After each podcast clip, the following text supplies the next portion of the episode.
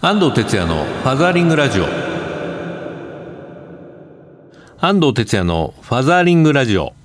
皆さんこんにちは。この番組は父親支援の NPO 法人ファザーリングジャパン代表の安藤哲也がパパにとっての耳寄りな情報をグッドミュージックに乗せてお届けする番組です。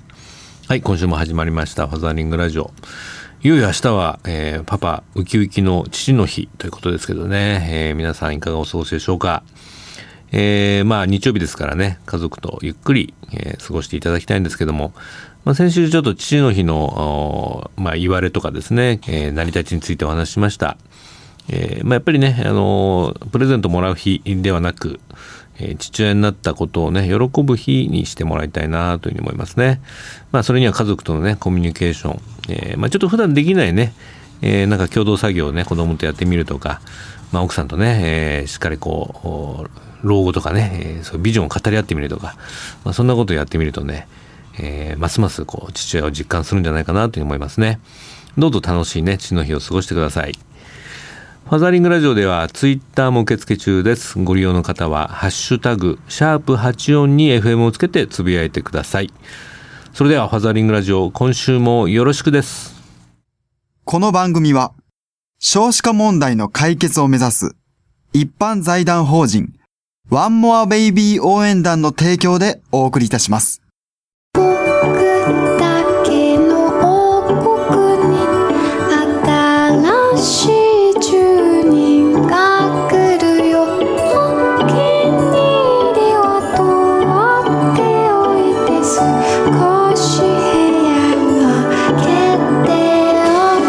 ワンモアベイビー応援団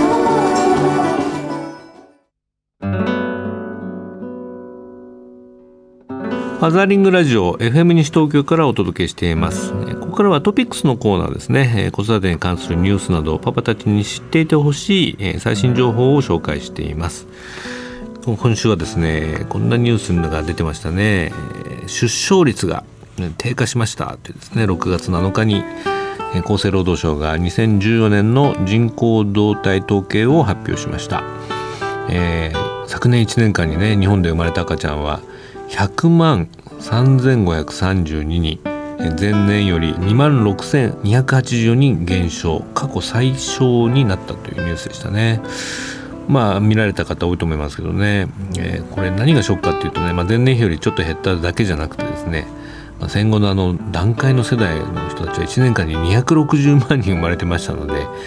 まあ、それよりもはるかに今少ない数の赤ちゃんしか生まれないという状況ということですね。えーまあ、出生率はですね1.42というふうに発表になってますね。合計特出生率、まあ、前年が1.43ですから、まあ、微減なんですけれども、まあ、そもそもあの母数がね減ってますのであんまり率はあの急には減らないんですね、まあ、やはり、まあ、出生数がですねいよいよもう来年は100万人を切るんじゃないかというね状況になってきてます。はい。えーまあ、一方あの総人口が減ってはいるんですが、まあ、高齢者世代がどんどん増えてくるので、まあ、いわゆる社会保障の、ね、問題がこれからどんどん深刻化していくというふうに言われています。まあ、あの出生に関してはですね深刻なのはあの今後出産の中心になる、まあ、2 3 0代の、ね、やっぱ女性の数がもう、まあ、少子化でどんどん減ってますので、まあ、本当にこう、まあ、官民挙げてですねいろんな政策をしないとどんどん出生率が低迷を続けて2060年の人口は今の3分の2のね8700万人ぐらいまで落ち込むんじゃないかっていうね、まあ、推計も出てるぐらいです。まあ、これによって、え、経済とかね社会の活力がそがれて、え、危機的な状況になっていくし、まあ、僕もね、まあ、この頃はまあいないかもしれないんですけど確実にね子供や孫たちは多分生きてると思うので、そういう時代にねこうツケを残してていいのかという問題もねあると思います。まあ、あの政府は2060年にね、さっき8700万人っていう予想がありましたけど、これをなんとか1億人を確保する目標をね掲げています。まあ、その達成には出生率を40年までに、人口が維持できる水準のね2.07に引き上げることが前提となると2.07ですか。これはかなりねハードル高いですね。まあ男性の育休の13%もハードル高いとは思うんですけども。まあでも根っこは多分同じなんでしょうね。えー、本当にいろんなことやらないとこの少子化をね止めることはできないんじゃないかなと思いますね。まあ、政府は3月に新少子化社会対策大綱っていうのも決定してねこの今後5年間集中的にいろんな取り組みをねすると決めたんですけれども、まあ、重点課題としては都心で足りないと言われる保育所の増設やさまざまな、ね、子育て支援の拡充拡充に加えて若者の結婚、ね、支援出産支援を挙げたのが、まあ、今回特徴的なんですが、まあ、そうは言っても、まあ、非正規社員はねなかなか減らないですし、まあ、いろんな条件があのこの若者をね結婚に向かわせるねちょっと足かせになってる気もしないでもないですね。まあ、晩婚晩産化というもうトレンドはねもう避けられないんですけれども、えー、こうしたあの経済的な理由からね結婚や出産をためらうケースは非常にも、まあ、残念ですので、まあ、この辺はねあの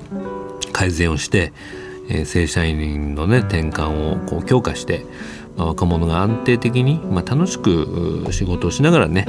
えー、所得を得られるような社会にしてほしいなというふうに思いますね。まあ、あとあのハザリンジャパンでもよく言うその仕事と子育ての両立をね、え、するにはやっぱり、まあ、デフォルト化した長時間労働の是正やまあ、働き方の改革ですね。これは本当に、え、企業はあの早くやらないとですねますます子供が生まれづらい国がねなっていってしまうんじゃないかなと思いますね。まあ、こうしてあの対策がほぼ出揃ってきましたからあとはもう本当に本気でやるかどうか、まあ、迅速かつ着実なね実行が求められているように思います。まあ、それを政府任せ会社任せにせずですね、まあ、我々あの親もですね、ま、働く者としても一つ一つこう意味を正しく理解しながらねえー、ポジティブアクション、まあ、それぞれが、えー、実行していくということが重要なんじゃないかなと思います。はいというわけで今週のトピックスコーナーは、えー、出生率低下のニュースについて考えてみました。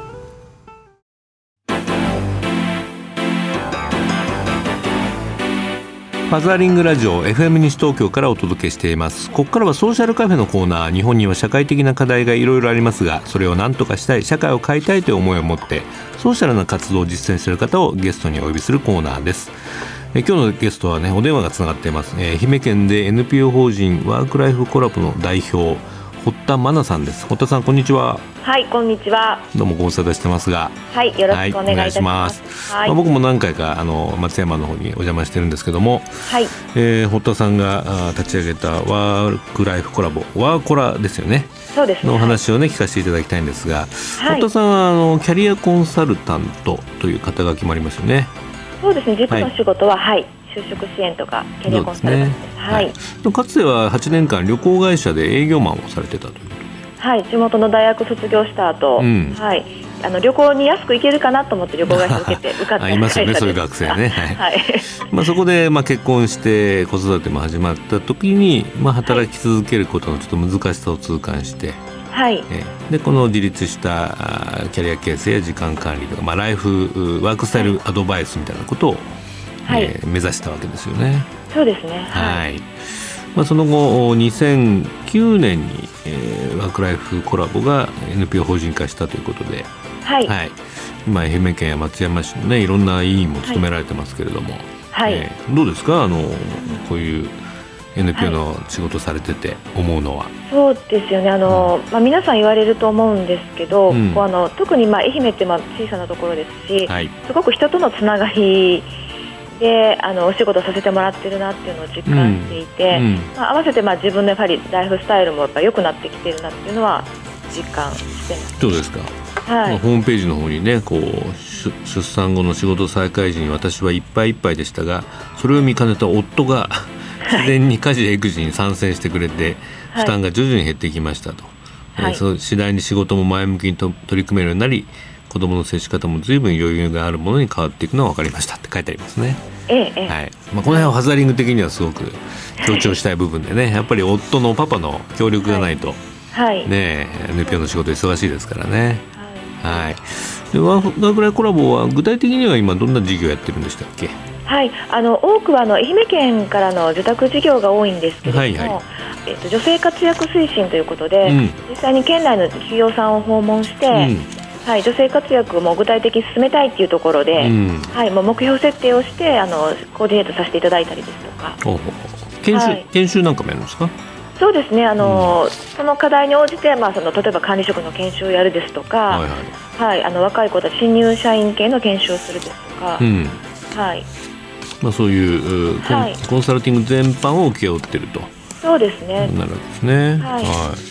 でもう一つは、うん、あの少子化対策事業ということで、はい、はい。はい、学生さん向けにあの、まあ、将来のことをちょっとイメージしてもらうライフデザイン事業というのをやらせてもらっています。なるほどね、はい。もう企業向けですかあの産休育休ハンドブックとかね。えはい、あの管理職のためのハンドブック。これイクボスにもいいですよね、はい、そうですね。これあの、うん、結構反響が良くてあの、愛媛県と一緒に作ったんですけども、はいはい、当事者のそのものじゃなくて管理職として、まあ、どういうふうに接していくかとかっていうあのソフト面のこう、対応なんかも盛り盛り込んだ、はいはい、ハンドブック作りました、はい、僕も見させていただきましたけどね。非常にこう丁寧に作ってあって、はい、ね、管理職成り立ての、ね、人なんかにすごくいいんじゃないかなと思いましたね。あありがとうございます、うん、案外ねあの3級とか1級まだあのごっちゃになってる人もいますからね。この2冊セットでね、はい、勉強すると僕もいいんじゃないかなと思いますね。うん、はい。県内のあの母子手帳配布コーナーで、うん、各市長のところにあのセッティングをしてもらっているんですけれどもこれもまあ地方ならではで、はい、うん、できるのかなと思ってますけど。そうか母子手帳をのところにあると、配布コーナーに。配布コーナーにね、はい、そこに来る夫は管理職かもしれないし。そうなんです、ね、で、まあ、やめようと思ってた方もそこでもしかしたらちょっとね歯止めになるかもわからないですし。なるほど。ね、はいまあ、辞めずに続けるにはねやっぱり職場のこう制度や風土が良くないと難しいですもんね。はい、そうですね、うん、はい。まあ、まさに会社で勤務してた堀田さんならではの企画ということになりますね。今のメンバーもそういったメンバーが多いので、うん、はい、そうですか、はい、はい、で先ほどあの学生の支援もされてるということで、えー、はい、ライフデザイン授業でしたっけ？はい、はい。まあ、その延長なのかな？あの僕も6月の21日に松山に呼ばれてますけれども、はい、イベントがありますね。そうですね。はい。はい、あの昨年度から実施しているんですけども、うん、あの愛媛県内には大学が4つあって、はい、はい、そのところに出張講座ということで、うん、県内の企業に勤めるパパママ社会人がまあ講師になって、ほうほうまあ自分のお話をするようなまあライフデザイン出張講座と、うん、子育て体験交流、共働きのお父さんお母さんのお家にお邪魔したりですとか。なるほど。はい。そういうのをやる、まあ、ピックオフということで今度はライフデザイン公開講座をするんですけれども、はい、これに僕が行って何を喋ればいいんでしょうか？はい、はい、あの一部では学生さん向けということで、あの人生をデザインしようということで、はい、まあ、来るのがやはりお就活を意識した学生さんが多いんですが、はい、まあ、その就職の就活の先の結婚とか子育てっていうところも、まあ、経験の一つだよということで。はい、ちょっとこう自分設計のきっかけとして安藤さんのお話をぜひ聞いていただきたいなと思ってます。まあ、東京の方では僕も大学で似たような授業やってますけどね、はい。まあ、就活のだけじゃなくてその先にあるライフをまあデザインしようってことをね。そうですね、うん、早めに意識意識しておくといいんじゃないかなと思いますよね。はい、で昨年度関わった学生たちも、うん、特に男子の方が自分の先をイメージしづらいようで、うん特に女子は結構その働き続けるとか専業主婦になるとかあれこれ言うんですけど、男子は将来は働きありになるのかとか、そういったようなイメージしかない子が多かったので。なるほど。働きばちじゃなくて働きありだったんですね。はい。あのパパのメッセージっていうのすごくこれから必要だなっていうのね。そう。男性はねあの子供できても仕事をやどうしようかなって考えないしね 日本は。そうだから選択肢がないっていうのを感じます、うんはい、ね昔は働いってればねあのいいこともあったのかもしれないけど、はい、まあ、なかなかあの得られるものもね限られてると思うので、はい。まあ、その時に家族について、ね、子育てについていろいろ早めに考えておくといいかいいかもしれませんね。で僕もあの、ね、21日は学生向けにロックしたいと思いますので、えー、ぜひぜひ、えー、ぜひあの速報支援をお願いします。はい、はい、えーと、このキックオフイベントライフデザイン講座は、えー、6月の21日13時から16時、愛媛大学総合情報メディアセンター内のメディアホールで開催ということですね。はい、はい。えー、対象は県内の大学生大学院生短大生専門学校生等々あと企業の採用関係者も OK と。そうですね、はい、参加費は無料で定員が100名になっています、はい、えー、詳細はねワークライフコラボのホームページにも掲載になっていますのでご覧ください。はいえー、本田さんあの、またお会いできるの楽しみなんですけどもね。はい。えー、まあこの番組実はあの、はい、パパママが結構いっぱい聞いてまして、はい。えー、まあ働く親としてワークライフバランスも大事ですし、はい。まあやっぱ子育てのねいろいろ悩みも抱えてるんですけども、はい。えー、本田さんのところはもうお子さんが大きいですよね結構。そうです小学校4年生と5歳です。うん、あそうですかはい。はい。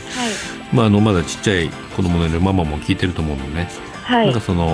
ワークとライフのハッピーバランスみたいについて最後メッセージをいただけますか？仕事も生活も楽しもうっていうことを私たちキャッチに掲げてるんですけど、うん、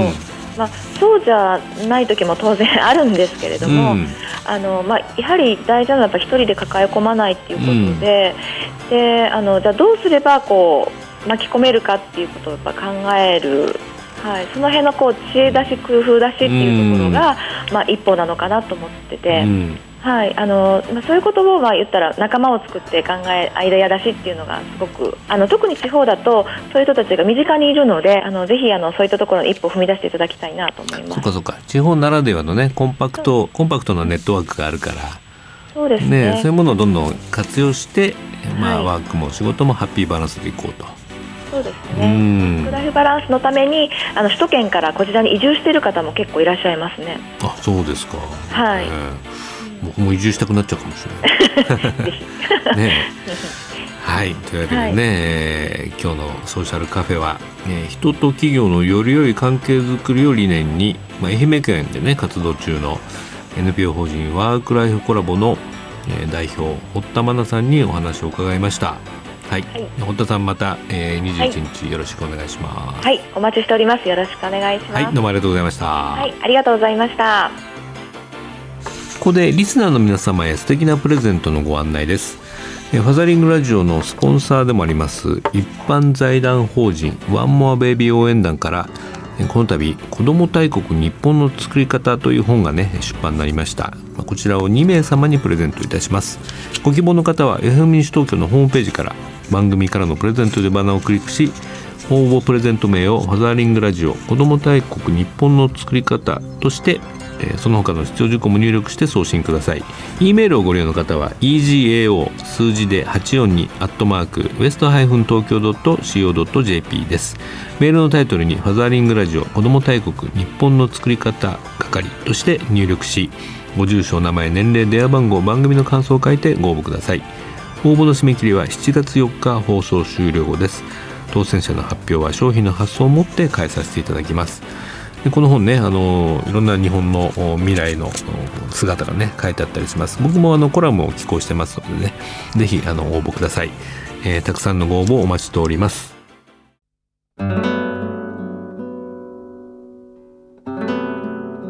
絵本コーナーパパ読んでです。このコーナーでは週末パパが子供と読みたいおすすめの絵本を一冊ご紹介します。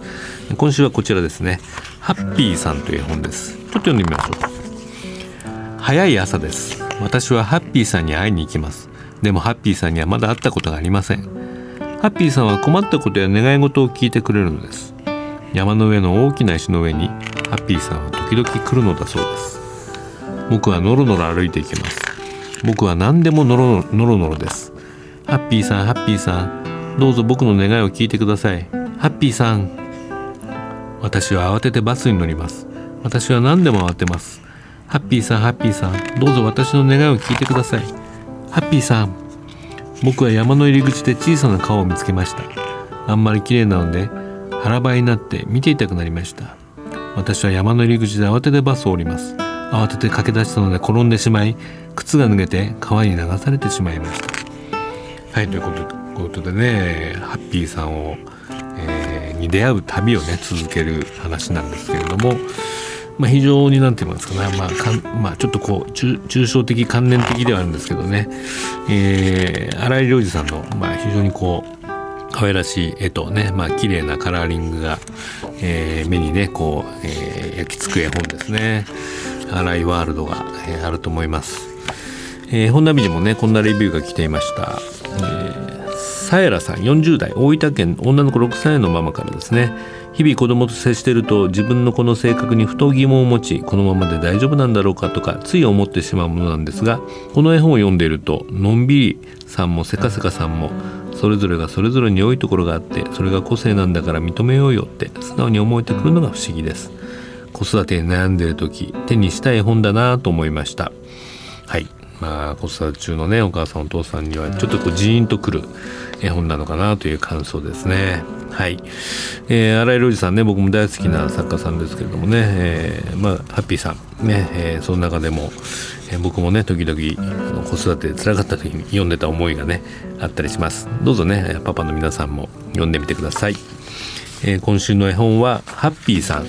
新井良二作絵改正者から発売になっています。Facebook ページの方にもリンク貼っておきますので中をご覧ください。今週のパパ読んででした。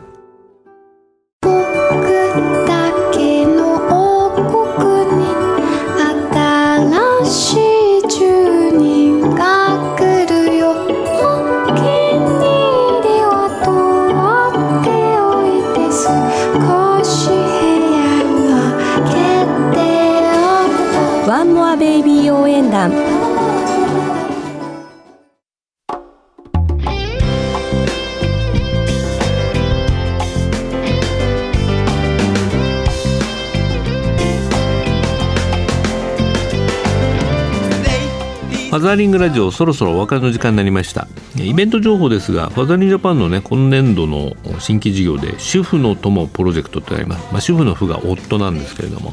まあファザーリングジャパンに今7人ですねこう主婦がいます。え彼らがねキックオフイベントということでえところで君は主婦になれるのか。ねあのファザーリングジャパン非公認団体がついに指導全国の男性を3割男性の3割を主婦にするという意味不明な野望を内に秘めたキックオフイベントが開催になります。当日はね主婦7名による爆笑パネルトークライブなんてもねあるようですね、えー、主婦なんて考えたことないような方、ね、ご自分の旦那さんを主婦にしたいとお考えのね奥様いろんな方のねご来場をお待ちしています。僕もねあの都合ついたらちょっと顔出そうかなと思ってますが、えー、こちらのイベント6月27日土曜日の13時から場所はサイボーズ株式会社のセミナールームにて参加費無料定員100名です。Facebook のイベントページの、ね、参加するボタンが、えー、で、えー、クリックしていただければ参加できます、えー、どうぞお待ちしております。ファザリングラジオではリスナーの皆さんからのメッセージをお待ちしております。FM 西東京のホームページからリクエストメッセージのマナーをクリックして必要事項を入力して送信ください。E メールをご利用の方はメールアドレス egao 笑顔数字で842 west-tokyo.co.jp です、えー、番組の Facebook ページもありますので、ね、ぜひご覧ください、えー、いよいよ明日は父の日です、えー、仕事のことをねちょっと忘れて家族とのんびり過ごしてくださいね。ファザーリングラジオお相手は安藤哲也でした。パパの皆さんまた来週まで。キーポンファザーリングバイバイ。この番組は少子化問題の解決を目指す一般財団法人ワンモアベイビー応援団の提供でお送りいたしました。僕も僕も私も